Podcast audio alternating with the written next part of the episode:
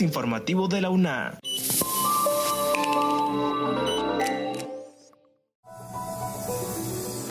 Bienvenidos a este espacio de divulgación de la Universidad Nacional Autónoma de Honduras. Les saluda Jessy Arita.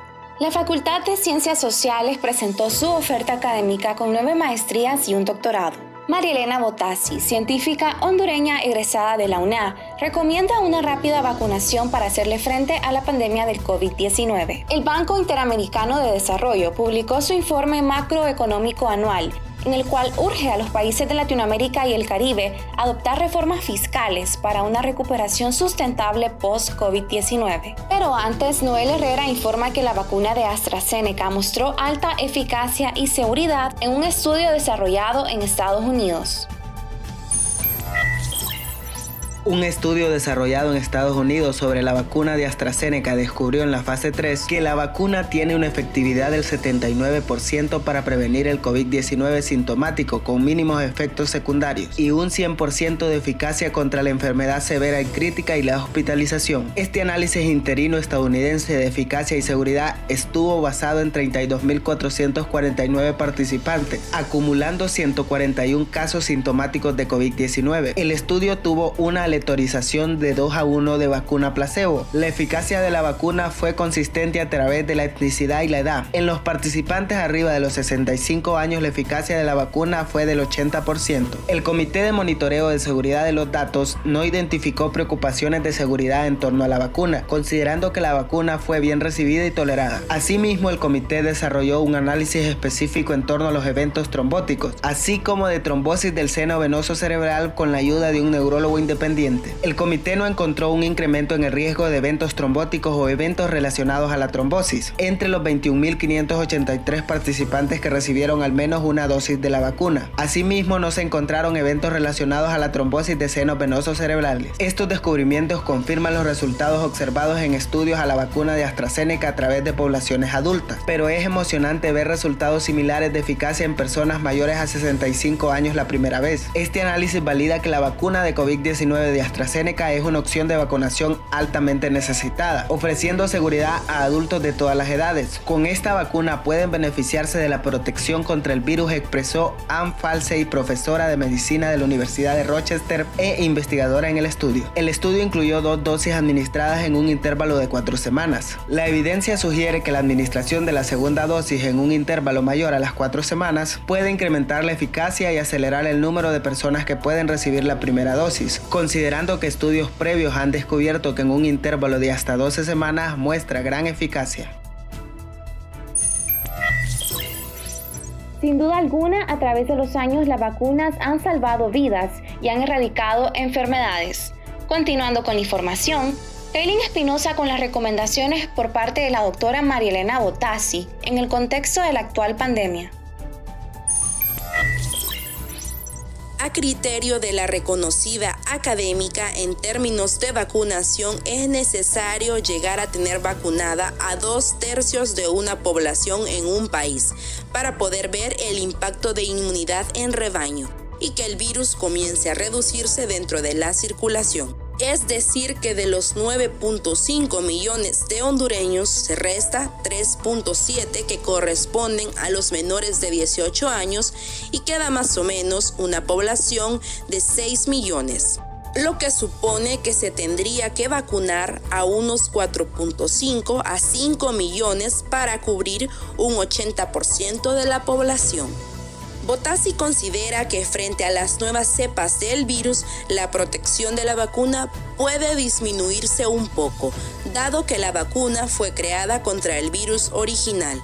Sin embargo, si una persona se infecta con alguna variante del virus, la vacuna aún mantiene la protección contra la enfermedad severa y la muerte. Sobre el mecanismo de adquisición, la doctora indicó que para Latinoamérica existen tres tipos de opciones.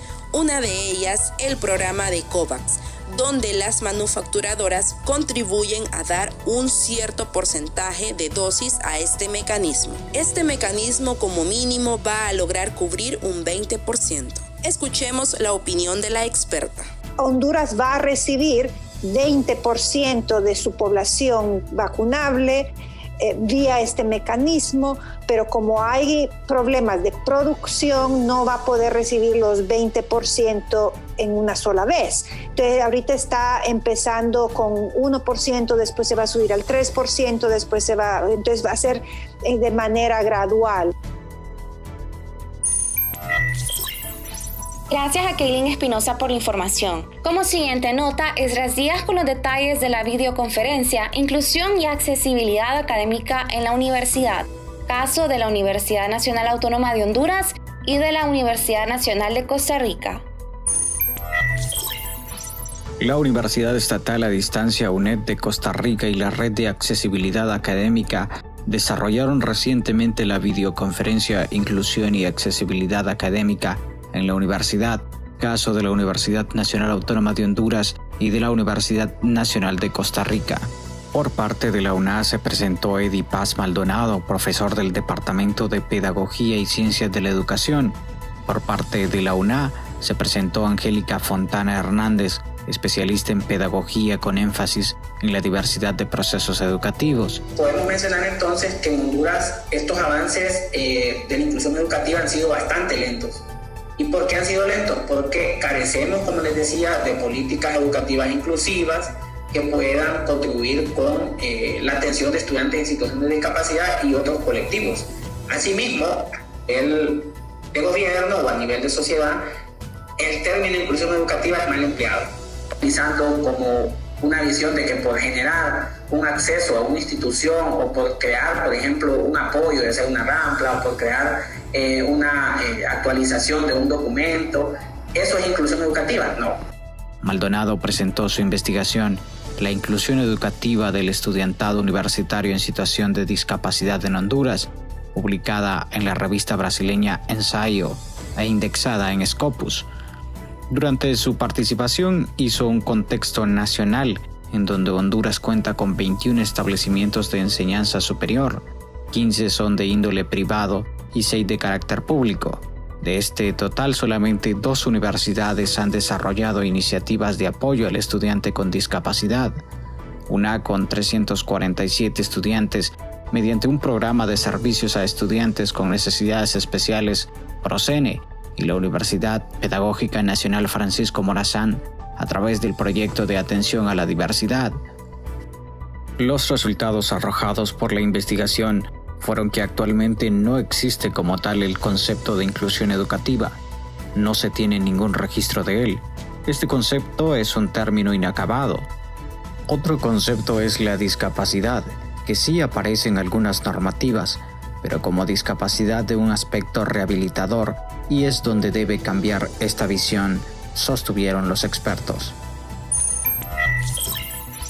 Continuando con las noticias, Kaylin Espinosa amplía sobre el informe publicado por el Banco Interamericano de Desarrollo y sus implicaciones en las políticas fiscales de países en Latinoamérica. Escuchemos. El Banco Interamericano de Desarrollo, BID, publicó su informe macroeconómico anual, en el cual urge a los países de Latinoamérica y el Caribe a adoptar reformas fiscales para una recuperación sustentable post-COVID-19. Sin embargo, expertos en economía de la Universidad Nacional Autónoma de Honduras aseguran que el país no tiene espacio para un paquetazo más.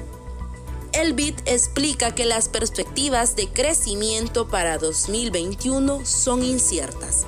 La hipótesis de base de un crecimiento del 4.1% para la región podría reducirse a tan solo 0.8% si se toman las proyecciones más pesimistas.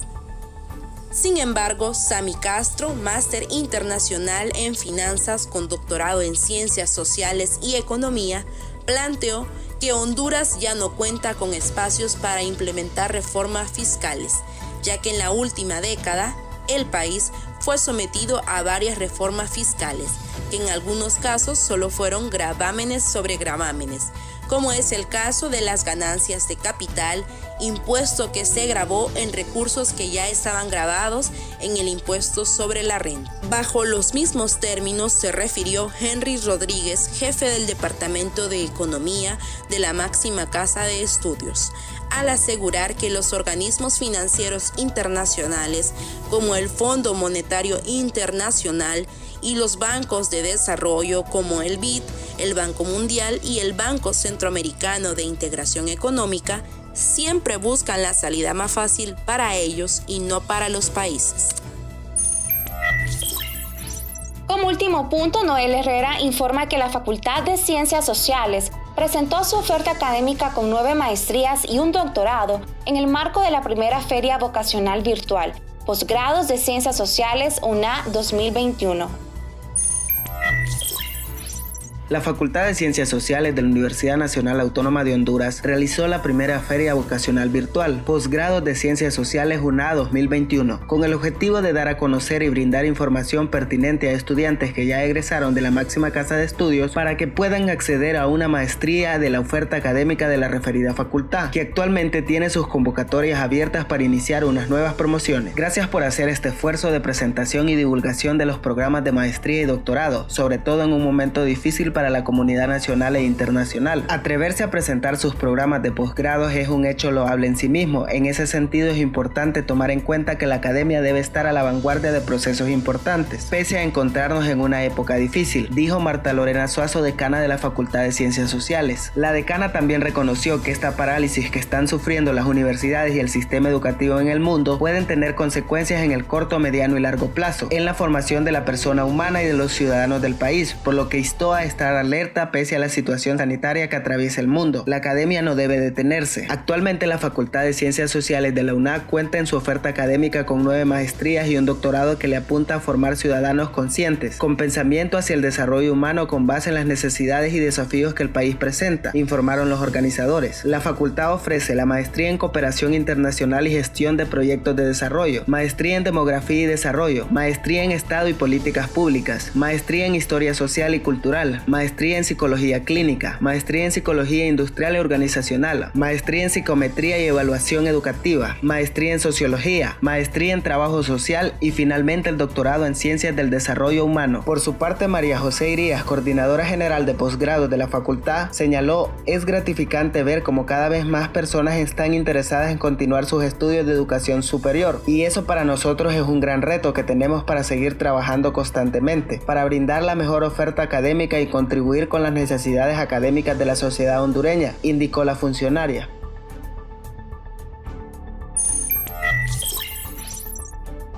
Estas han sido las noticias. Les agradecemos a ustedes por haber estado en sintonía de este podcast. Recuerden mantener las medidas de bioseguridad y actuar con responsabilidad ante la pandemia del COVID-19. Encuéntranos en las plataformas de Anchor y Spotify. Se despide Jessy Arita. Hasta la próxima.